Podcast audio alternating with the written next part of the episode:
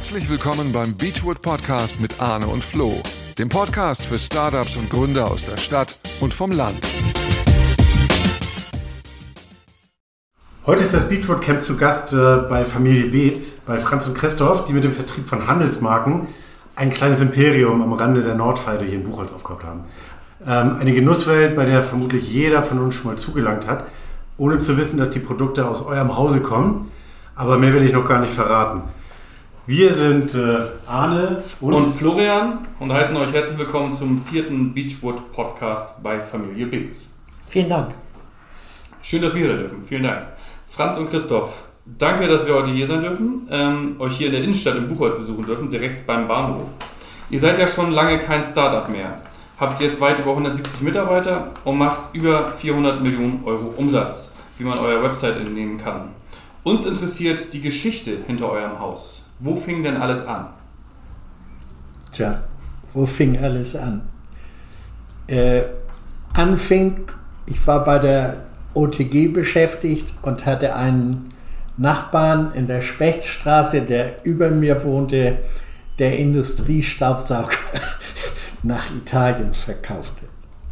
So, und der hat immer gesagt, Franz, komm doch zu mir, da gibt es so viele Papierfabriken in Italien. Und so sage ich, Dieter, du, ich verdiene so schönes Geld in, bei der OTG und bin da der zweite Mann und ich kann da walten, wie ich will. Ostfriesische Teegesellschaft. Ostfriesische. Teegesellschaft, da gehört heute äh, Milford dazu, gehört Onno Behrens dazu, gehört zu 50 Prozent Nordgetreide dazu. Das sind sehr große Cerealienhersteller mit drei Fabriken jetzt heute. Eine in Lübeck, eine in den neuen Bundesländern und eine im Saarland. Die liegen heute so im gleichen Umsatzbereich wie wir. Okay, und da warst du ganz am Anfang? Nicht. Ah, okay. So, hab mich wohlgefühlt und alles und dann äh, waren irgendwann die Söhne im Anmarsch und dann habe ich mir äh, überlegt, geht das auf die Dauer gut oder geht es nicht gut? Und dann bin ich irgendwann gesprungen. Trotzdem haben wir auch zu den Söhnen weiterhin ein sehr gutes Verhältnis. Heute noch ein sehr gutes Verhältnis. Die Tochter von, den, von Jochen Spätmann, der ja heute äh, Vorsitzender des ehrbaren Kaufmanns in Hamburg geworden ist, der, glaube ich, Ältestenratvorsitzender im Club an der Alster ist. Dessen Tochter hat hier mal drei, vier Jahre gearbeitet und meine beiden Kinder, Nicole und auch Christoph, weil ich sie nicht woanders unterbringen konnte. Vielen Dank fürs Kompliment. haben da gelernt. Okay. Und wir haben nie einen Artikel angefasst, die die, die, die gemacht haben. Das war für mich Mhm. Wie, wie, bist du dann von der OTG weitergegangen? Also ja, dann habe ich, hab ich mich mit äh, dem Herrn selbstständig gemacht. Wir waren, hatten dann ein Büro, das erste in der Kirchenstraße.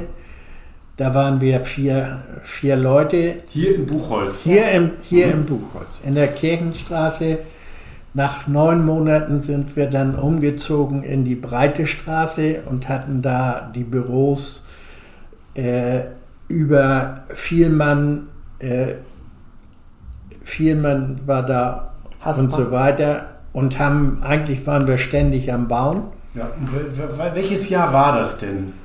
Äh, 41 Jahre sind wir jetzt wieder. Oder 41 Jahre sind wir jetzt am Markt. Ja. Also 82. Also 81, okay. 82. Ja. Okay, da habt ihr dann die Firma gegründet. Ja. So, dann mein damaliger Partner, der hatte immer Angst, dass er früh stirbt. Er ist jetzt heute 85.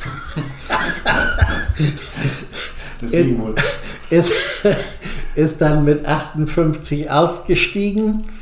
Äh, und wenn ich ihn heute sehe oder treffe, sagt er mir immer, oh, ich bin, glaube glaub ich, zu früh aufgehört. okay, und das war, was waren die ersten Produkte, die ihr damals äh, gemacht habt? Die ersten Produkte war Toilettpapier. Mhm. Das war also so, äh, die deutsche Industrie konnte für Eigenmarken, hatten die keine richtige Idee, wie das kalkuliert wird. Ist wirklich mhm. so gewesen. Und die Italiener, obwohl die Frachtbelastung hoch war, äh, waren viel, viel günstiger äh, hier, mhm. hierüber. Also in Italien so. gibt es eine Strada di Cartiere, ähm, die geht von Lucca Richtung Florenz, Straße des Papiers.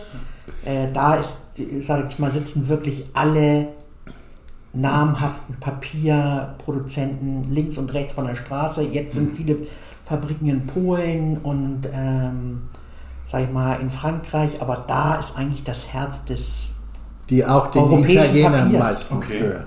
Die meistens den Italienern gehören. Okay, und wart ihr dann die erste Handelsmarke hier in Deutschland? Nee, da, gab es schon ein bisschen was. Aber äh, wenn ich Aldi nehme, der hatte damals äh, 8 mal 250 Blatt nur Recycling. Mhm. Dann haben die mir die Hälfte des Volumens gegeben oder uns. Dann habe ich den irgendwann 2 mal 250 dreilagiges Toilettpapier. Luxus. Kann man sich gar, alles gar nicht mehr vorstellen. Äh, dann haben die das gelistet mhm. und haben gesagt, naja, wir vielleicht auch ganz gut 8 mal 250. Ja, dann war es 8 mal 250. So, und äh, mhm. zweilagiges Toilettpapier ist so gut im Handel wie vom Markt verschwunden. Und äh, wenn man das heute in Deutschland sieht, 90 Prozent ist Eigenmarke und 10 Prozent ist noch Marke. Und das war früher mhm. genau umgekehrt. Mhm. Und wenn, wenn äh, das war euer erstes Produkt, das Toilettenpapier. Und ihr wart Toilettenpapier, ja quasi, Küchenrollen, Taschentücher. Und ihr wart ja quasi da noch ein Startup. Ja. Wie seid ihr denn an die Albrecht-Brüder gekommen? Na, ich hatte natürlich durch, durch meine Zeit bei der OTG Kontakte. sehr gute Kontakte. Sehr, sehr gute Kontakte. Da, da war es mhm. ja auch damals noch noch möglich, dass sie Inhaber, Geschäftsführer oder Einkäufer zu Reisen einladen konnten. Äh, ich war einmal mit so Leuten wie Götz Werner, dem Gründer von, von DM, in Amerika. Ich war, da war Jochen Suhr dabei, der war früher Vorstand bei der Metro. Und das bringt natürlich zusätzlich, muss man sich gar nichts vormachen, das bringt zusätzliche mhm. Kontakte, die, die mir und Christoph heute noch helfen. Mir hat das heute nur jemand erzählt oder letzte Woche.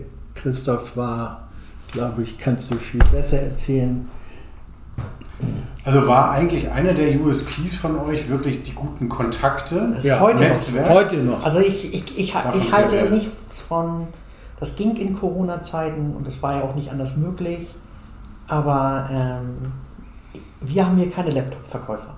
Also es hm. funktioniert nicht aus unserer persönlichen Warte, das muss ja jeder selber sehen, äh, einen persönlichen Draht über Teams oder was auch immer aufzubauen. Hm. Kriegen Sie gar nicht auf. Die Gespräche vor Ort auf Besichtigung von Fabriken mhm. oder sag ich mal, Besuche vor Ort oder auf Messen ist mit keinem Geld der Welt aufzuwiegen. Nur da kriegt man eine persönliche Bindung und einen Kontakt. Und, die, und letztendlich ist es so, wenn zwei Firmen gleich sind, kriegt derjenige den Auftrag, der die persönliche Bindung das hat. Ist das ist einfach so. Das haben manche nicht das, verstanden. Das ist doch schon mal ein spannendes aber ich halte das für, ja für äh, alle, wo, das, wo das Vertrauen besteht. Ja. Also ich und ich glaube auch jetzt, also ich behaupte, dass wir uns, dass wir gestärkt äh, aus der Corona-Krise und auch der äh, Krise des ähm, immer noch existierenden äh, Kriegs in der Ukraine herausgehen, weil die Kunden haben Vertrauen zu uns. Äh, die wissen, dass wir nicht immer mit positiven Nachrichten kommen. Das ist so. Mhm. Äh, und das ist im Moment auch keine einfache Zeit. Aber sie wissen, wenn wir sagen, nur so geht das, dann folgen sie uns. Und das zahlt sich aus. Also ist das vielleicht der Schlüsselerfolg von euch, äh, das, das Netzwerk? Also das nur mal, nur mal als Beispiel, du hattest, glaube ich, vor 14 Tagen einen Termin bei einem Geschäftsführer von Aldi. Der hat dann, glaube ich, abgesagt.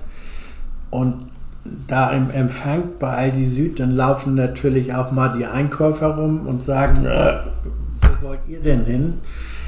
Dann hat Christoph erzählt, wo er hin will. Dann hat er gesagt, was, da habt ihr einen Termin, den sehen wir vielleicht einmal im Jahr. Okay.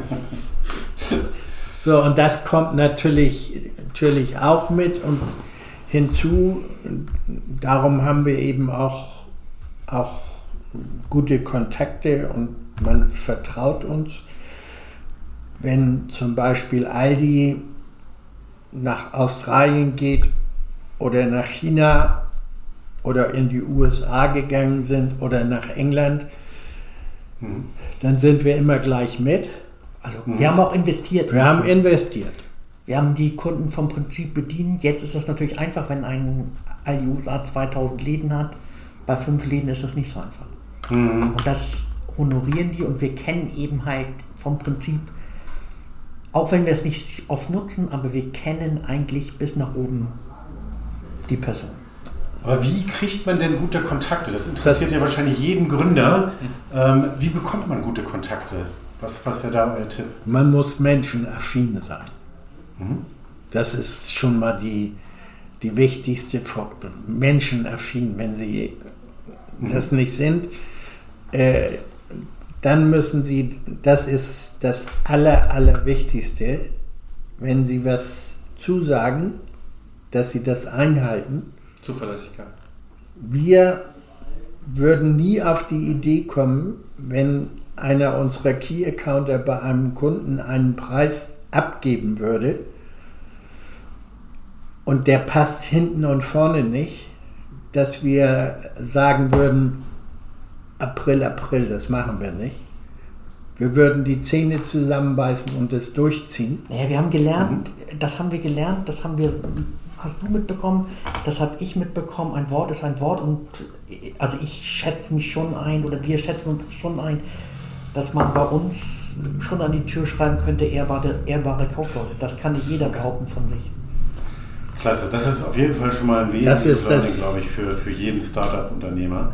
Und mit offenen Augen durch die Gegend gehen. Also äh, gut, das Geschäft hat sich dann entwickelt. Wir haben dann, ich hatte dann, bevor ich zur OTG gegangen bin, war ich zwei Jahre bei der Firma Froster in Bremerhaven. Und da hatte ich einen Arbeitskollegen, der kam von Oetker. Und Oetker hat früher bei unserem Pizzen, Oetker hat früher keine Produktionsstätte gehabt. Der hat dann bei unserem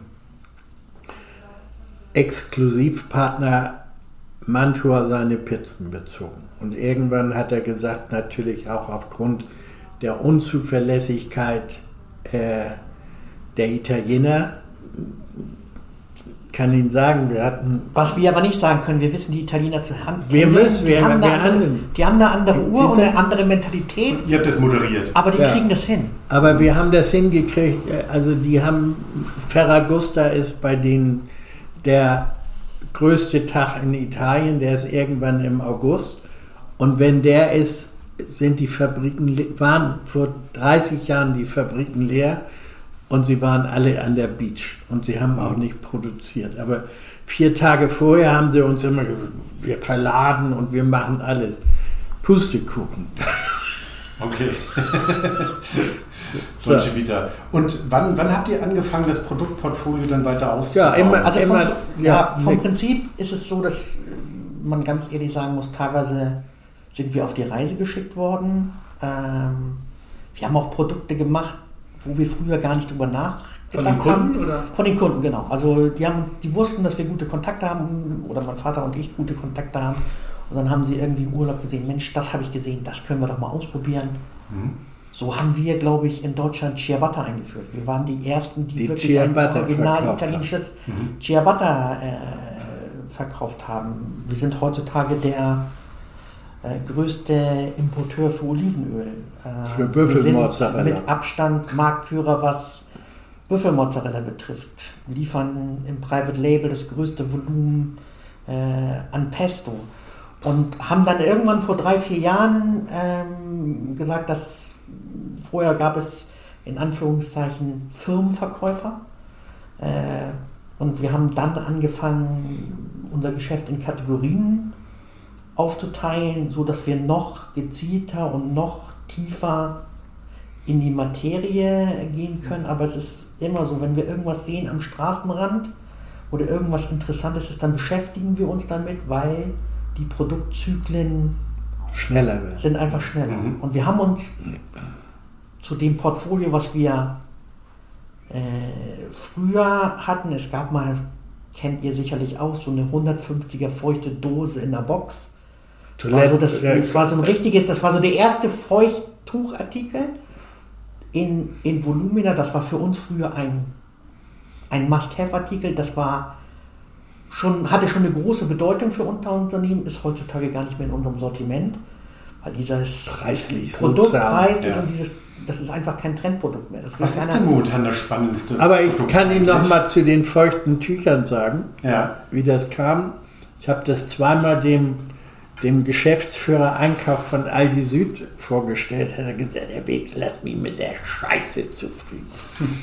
Also nicht, nie mehr vorgestellt. Dann äh, kam ein neuer Einkäufer bei Aldi Süd. Da kam dieser Geschäftsführer dann dazu. Und dann wagte ich nochmal die Dose auf den Tisch zu stellen. Sag, Herr Beetz, ich habe Ihnen schon zehnmal gesagt, das, ich will das nicht. Dann sagt der Einkäufer, was kostet das denn? Sag ich das und das.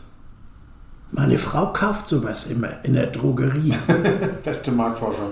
Dann sagt der Geschäftsführer, Herr Hüsten, ich gebe Ihnen jetzt drei Tage Zeit, dann will ich eine Übersicht über die Produkte haben, die im Markt sind. Ja, aber zu Ihrer Frage, was, was, Und, und dann hat er das gelistet und das waren zehn Jahre. Wahnsinn. Okay. aber zu Ihrer Frage, was ist, sag ich mal, Trend oder trendig, also alles, was frisch ist.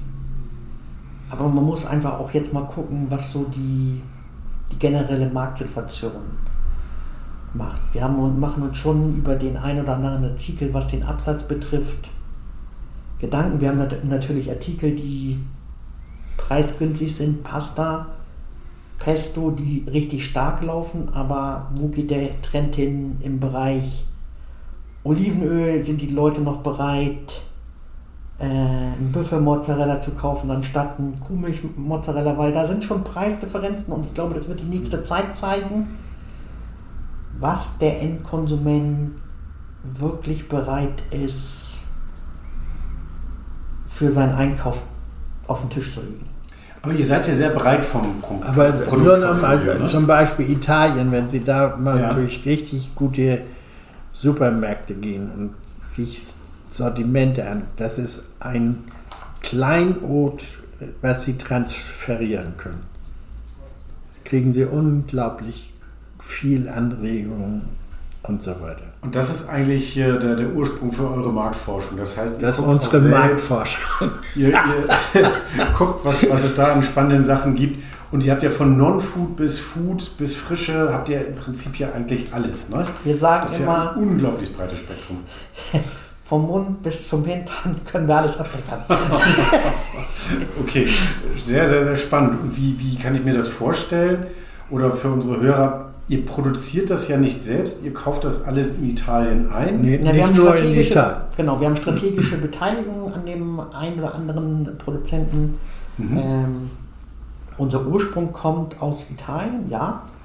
Ähm, da sind wir auch sehr verwurzelt ähm, und arbeiten da mit langfristigen Partnern. Also es ist nicht so, dass wir heute da kaufen, morgen da, sondern mit den meisten auch schon seit über 40 Jahren zusammenarbeiten. Die haben genauso klein mal angefangen wie wir und sind heutzutage äh, große Produktionspartner und da besteht gegenseitige Abhängigkeit.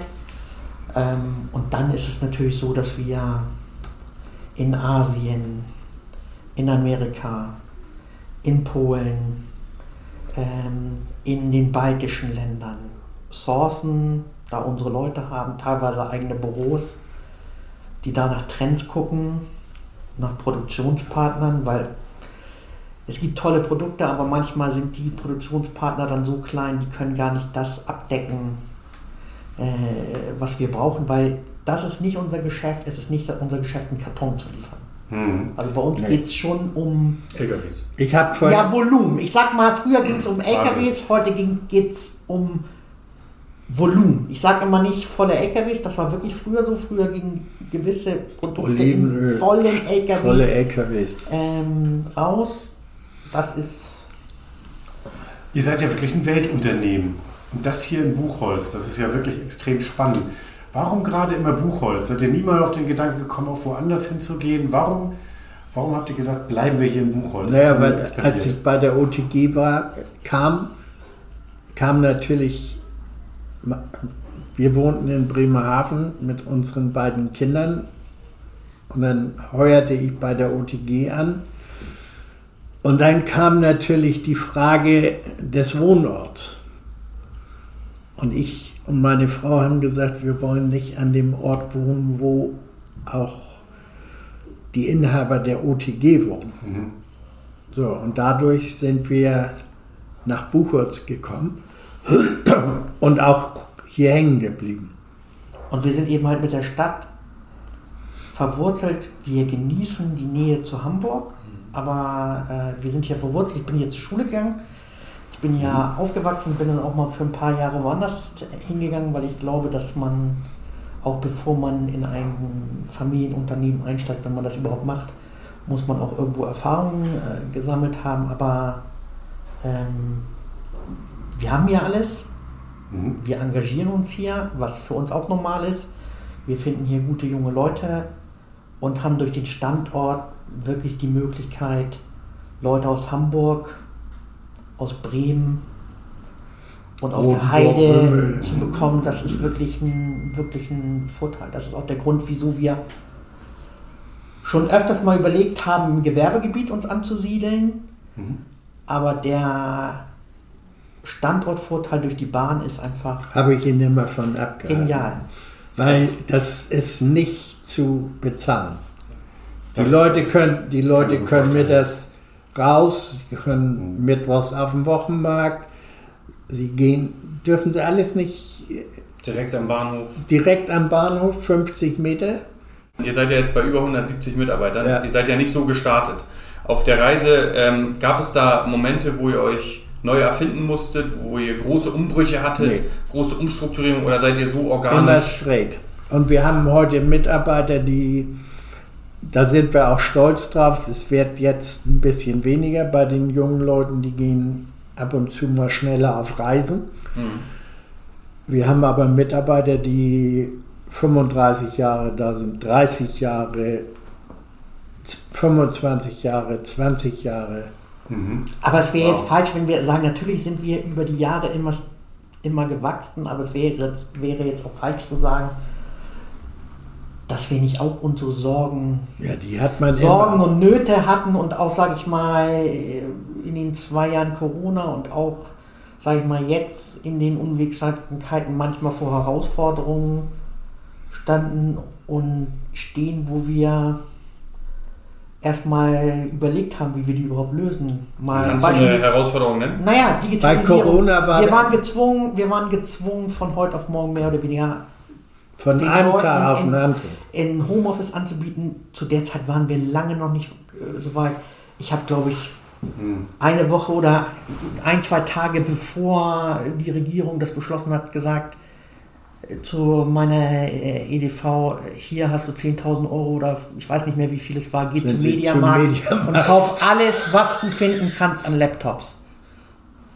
Ja, Das zum und Beispiel. das hat Das konnte, hätte, man sich, hätte man sich nicht vorstellen können. Ne? Ja, Also es ist wirklich ich- so, das hätte Hat man er noch nicht genug bekommen? Naja, wir haben es Ja, ja. gelöst. Wir haben vom Prinzip von Tag 1, wo wir gezwungen waren.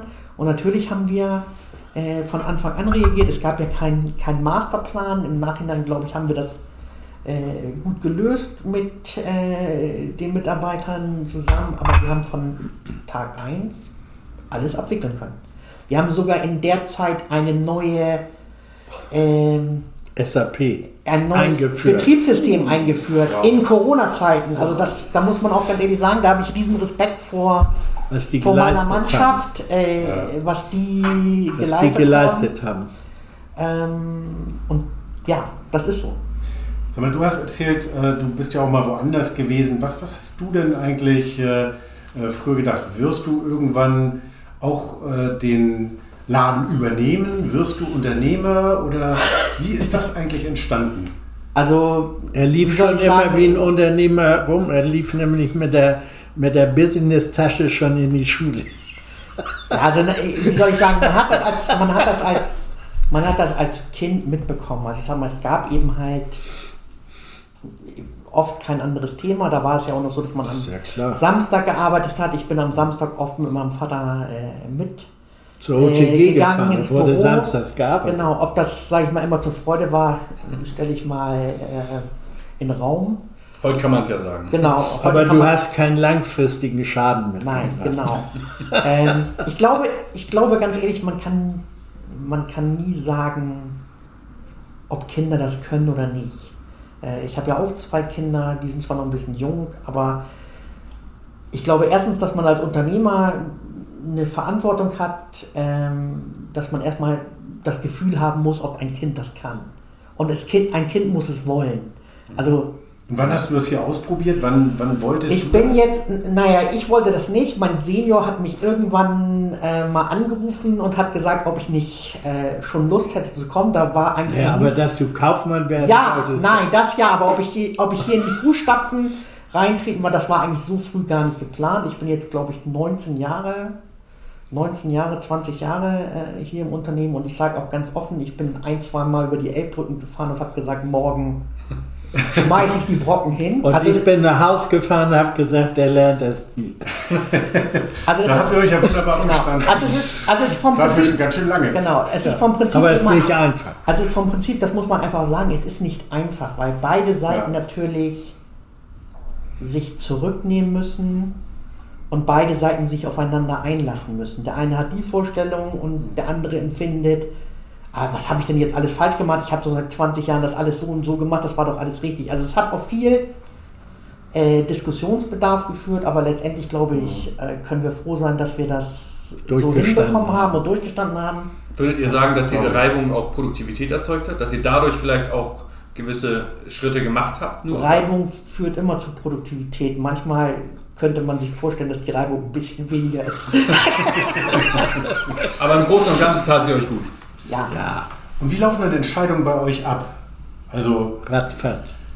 wer entscheidet denn was? Oder Nee, seid ihr dann jetzt doch ist- mal jetzt einer ist- Also ich entscheide jetzt, gar ist, nicht. jetzt, ist es, jetzt ist es so, dass, sag ich mal,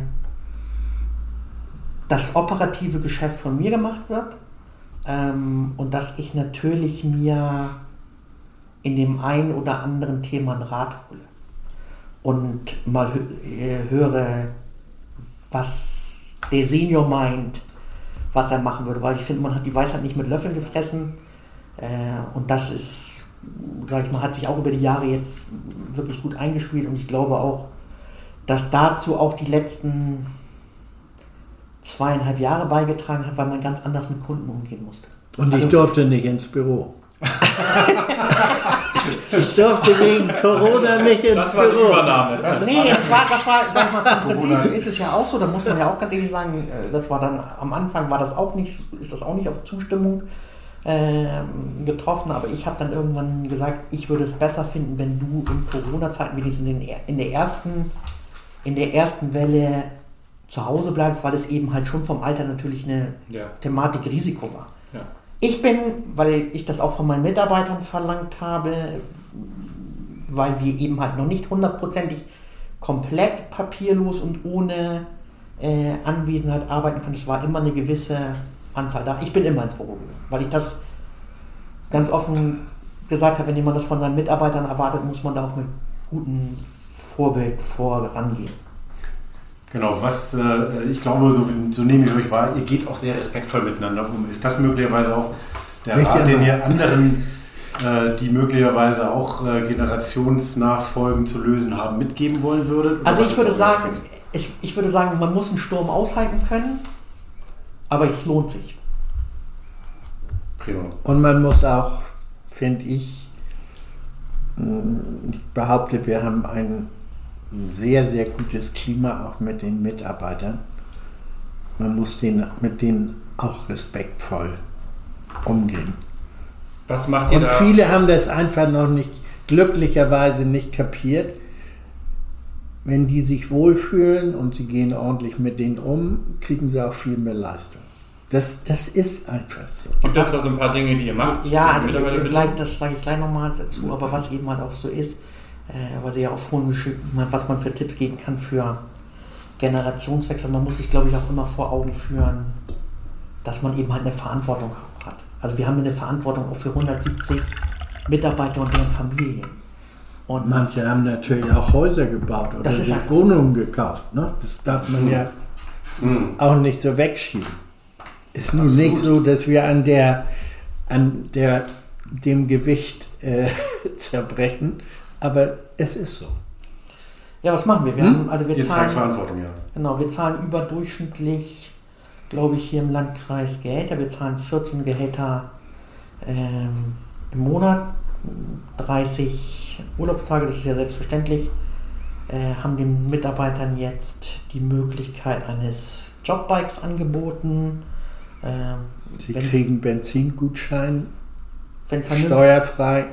Wenn vernünftige Fortbildungsmaßnahmen betreffen, dann gibt es eigentlich, ich kenne keine, die bis jetzt nicht genehmigt worden, äh, worden ist. Wir machen äh, Zweimal im Jahr eine Weihnachtsfeier und Sommerfest. richtig gute Weihnachtsfeier und auch ein gutes Sommerfest über zwei Tage in der Regel. Und das schweißt natürlich zusammen. Ne? Das, das, das glaube ich. Und das, Das sind bestimmt auch gute Partys bei so vielen Mitarbeitern. Ja, das, Ja, also das früher, schweißt früher muss man ganz ehrlich sagen, das ist, das ist natürlich jetzt schwierig. Früher sind wir wirklich mit, mit der gesamten Mannschaft ein Wochenende weggefahren. nach Rom geflogen, aber da waren wir erst 40. Das ist aber auch eine Hausnummer mit 40 Mann. Ja, aber- aber-. Braucht ihr heute den ganzen Flieger? Was meinen Sie, wie, schöne, wie viel schöne Alben ich zu Hause habe? Von den Mitarbeitern gemacht. Letzte Woche habe ich da erstmal wieder reingeguckt und habe gedacht, wunderschön. Ja, es ist schon eine lange Historie. 40 Ja. Jahre aus dem, vom, vom Startup zu einem äh, wirklich schon sehr, sehr großen Unternehmen. Was, was wird man von euch so in den nächsten fünf bis zehn Jahren noch erwarten dürfen? Hab ich nicht, da kann ich Ideen? nichts mehr zu sagen. Christoph. Ja, also die, der, nächste, der nächste Abschnitt wird sein, dass wir ein Unternehmen in Amerika gründen, äh, um da, äh, sage ich mal, am Markt noch mehr, am Markt noch mehr präsent zu sein ähm, und äh, da das Potenzial, was wir haben, noch weiter auszuloben, weil wir auch glauben eben halt, dass man das einfach nur vor Ort äh, machen kann. Hier haben wir einen Mitarbeiter gewonnen, der eine amerikanische Affinität hat, dass der für uns darüber geht. Spielt Football. Okay. Ja, genau, spielt Football. Der wird sich wohlfühlen. Dann sind solche Thematiken äh, wie ähm, sich auch in anderen Geschäftsfeldern wie Gastronomie, äh, Haus-to-Haus-Service sich weiter zu, zu entwickeln. Dann haben wir im Moment ein Projekt mit der Firma Accelerate, äh, wo wir uns so ein bisschen äh, auf Internetgeschäft und Markengeschäft ähm, fokussieren, um mal zu gucken, ob wir das zukünftig, Quasi als Direktvertrieb. Ja, also übers, übers Internetvertrieb, genau. Mhm. Ähm, eine Kosmetikmarke ist einer der Marktführer in den äh, Süd, südeuropäischen Ländern und da machen wir äh, Markengeschäft. Und es gibt ja Noch viele spannende. Das, das hört sich wirklich so an, als ob ihr noch eine lange Reise und mit sehr, sehr bringt ja auch spannenden. Abenteuern vor euch habt. Das, ja das, das merkt man euch auch an. So, und äh, nur mal, wir haben ja alleine zwei Key-Accounterinnen für eine nur für DM. So, und dann kam die Diskussion mit DM, aber wir wollen nicht die gleiche Key-Accounterin haben wie Rossmann oder Müller oder Budnikowski. Also bei DM sind wir zum Beispiel, ja, Wir liefern haben wir bei- ungefähr 100 Artikel. Wir, wir haben bei DM ungefähr 100 Artikel und machen so 70 in, in Aktion noch. Und die haben uns wirklich am Anfang nur als Problemlöser benutzt. Dann sollten wir den Abflusssieb für die Waschbretter. Haben wir alles super gemacht. Und dann Wir sind Dann eigentlich auf jedem Thementisch heutzutage. nichts, was ihr nicht macht, höre ich gerade. Doch. Nein, wir sind eigentlich auf jedem Thementisch vertreten und äh, ja, wir sind auch schon oft angesprochen worden, ob wir äh, Spiritosen äh, Oder Wein aus Italien. Haben wir gesagt, machen wir nicht. Wir sind auf Jahre lang darauf angesprochen worden, ob wir Wurst machen. Das haben wir jetzt gemacht, aber nur, weil wir jemanden eingekauft haben, was der ein Ahnung, Glück, dass du das Gleiche erzählst. der Ahnung hat davon, weil wir gesagt haben, wir können das nicht, wir können nicht alles. Wir können gewisse Sachen, äh, und das ist, glaube ich, auch ein Learning, äh, man muss nicht denken, man, man kann alles. Man kann vielleicht alles irgendwie auf die Reihe bringen, aber man muss sich vielleicht auch das ein oder andere Mal ein gewisses Know-how Einkaufen. Und einkaufen. der hat einfach so gute Kontakte. Und die, das Wurstgeschäft ist kom komplett anders als. Nun ist es ja bei Startups so, dass nach einer gewissen Zeit äh, auch große Unternehmen an die Tür klopfen und sagen, Mensch, ich würde dich gern kaufen. War das bei euch auch schon der Fall? Ja, aber es gibt ja nicht so viel große. Ja. Nicht so viel größere. Nein, also es ist, es ist glaube ich, wir- es ist, glaube ich, wirklich so, ähm, ich glaube, es, Sie haben ja vorhin die Umsatznummer, oder ihr habt ja vorhin die Umsatznummer genannt. Ich glaube, es ist kein so wirklich bewusst, dass es hier in Buchholz ein Unternehmen gibt, was fast, eine, was fast eine halbe Milliarde Euro dreht. Was ist Nur- wirklich noch? Also muss man mal ganz Das- offen das äh, schon- Es ist mir auch manchmal nicht so bewusst. Nur mal, noch mal ganz kurz, auch wie dieser NFL-Fan. Ich habe natürlich durch diese, Christoph natürlich auch, aber ich durch die langjährige Tätigkeit auch Verbindungen kenne ich einen, der die, NF, die Markenrechte für die NFL hatte. Dann haben wir ihm Karten besorgt für das Spiel der NFL in München, wo ja drei Millionen Kartenwünsche waren für, für, 70.000 Karten, für glaube 60.000 Zuschauer. Das ist natürlich, finden die natürlich auch toll. Ne? Ja, klar. Ja. Okay, also Verkaufen steht nicht zur Diskussi Diskussion. Äh, Börsengang, ist das für euch ein Thema? Nein. Auch nicht. Also wir haben, muss man auch sagen, wir haben keine Bankverbindlichkeiten. Wir machen unser Geschäft wirklich aus dem Eigenkapital. Das, Das bleibt ein Familienunternehmen. ja, Ja, ich das glaub, das ärgert ist- die Banken natürlich, Ich glaube, ich glaube, weil sie mit denen anders umgehen können, als wenn sie Schulden haben. Aber ich glaube, das ist eben halt auch ein, äh, ein, äh, eine Thematik, was Startups auch vielleicht mitnehmen können. Und das muss ich ganz ehrlich sagen, hat mein Vater äh, mit meiner Mutter super gemacht. Und das gleiche mache ich auch mit meiner Schwester. Wir lassen wirklich die Gewinne in der Firma stehen und arbeiten damit. Ich glaube, das hat, raus. das hat einem heutzutage, heutzutage wirklich geholfen, auch in so Zeiten wie, wie jetzt. Das hilft Mhm. einem schon, äh, dass man in Anführungszeichen nicht ähm, bei den Banken unbedingt anklopfen muss oder dass die Banken sagen, ja, guck mal, na klar kriegst du hier eine Ausweitung des Kontokorrentkredits, äh, überhaupt kein Thema, weil wir eben halt über sie, Jahre gesund sind. Das ist einfach so. wo sie eben auch mal in Italien mit Verkürzung der Zahlungsziele helfen können, dass sie sagen, pass auf, sofort nach Wareneingang Bezahlung mit 0,3 oder 0,4 Prozent. Das Das, also wenn Sie Banken sind, wenn Ihnen dann Herr Aldi, sagen wir, oder Herr Kaufland oder Herr Lidl einen großen Kontrakt gibt und Ihnen sagt, machen wir, dann Sie erst sagen müssen, Augenblick, dass Sie dann erstmal zur Bank rennen müssen, ob die mitmachen. Das ist natürlich auch nicht gut. Ne?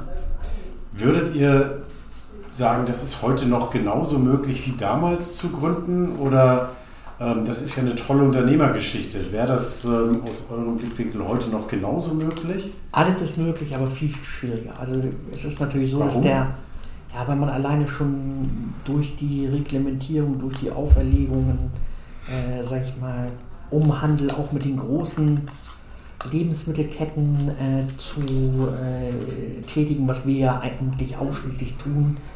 Ähm, das ganze Setup, was man da Qualitätskontrolle, muss, Zertifizierung. ist natürlich unheimlich schwierig. Wir haben das muss man 14, auch ganz 14 ehrlich Leute sagen. nur für Qualitätskontrolle und Zertifizierung. Sprich, das ist sehr, sehr, sehr teuer. Ja, aber Ja, aber auch sie, aufwendig. Es sie, ist bra natürlich- sie brauchen es ist natürlich sie brauchen aufwendig. es. Ja. Sonst haben sie null Chance. Okay, was, was würdet ihr denn ähm, jungen Gründern aus dem Fundus an Erfahrung, die ihr über diese vielen Jahre gesammelt habt, heute mitgeben? Ich glaube, wenn man eine Idee hat, muss man, sollte man den Mut haben, das auszuprobieren. Es gibt immer irgendwo, irgendwo einen Markt und äh, im Vorgespräch haben Sie äh, gesagt, dass man immer wieder aufstehen muss. Und das Fleiß man und muss kein immer, immer wieder aufstehen. Man Kein man, Fleiß. Kein Mensch macht keine Fehler. Man darf die Fehler Nur nicht nur zweimal. nicht zweimal machen. Klasse. Oder möglichst keine zweimal machen. Schön. Ja, also ich würde sagen, das war sehr aufschlussreich. Ja, Das war eine tolle, spannende zum Beachwood. Schluss. Ich habe immer den Spruch, die, Schlau die Schlauen, nee, die Dummen machen immer den gleichen Fehler und die Schlauen immer neue. Ja. Das war ein fantastischer Schluss. Vielen herzlichen Ja, Dank, vielen Dank. Gerne. Toll, dass wir bei euch sein durften. Ich habe auch das Gefühl, bei so viel, äh, was da kam, da, dass wir euch nochmal hören werden irgendwann. Also da ist ja noch Ja, war toll. eine War riesige schön. Schatzkiste. Vielen Dank. Ja, Großartig. Vielen Dank. Herzlichen Dank. Dankeschön.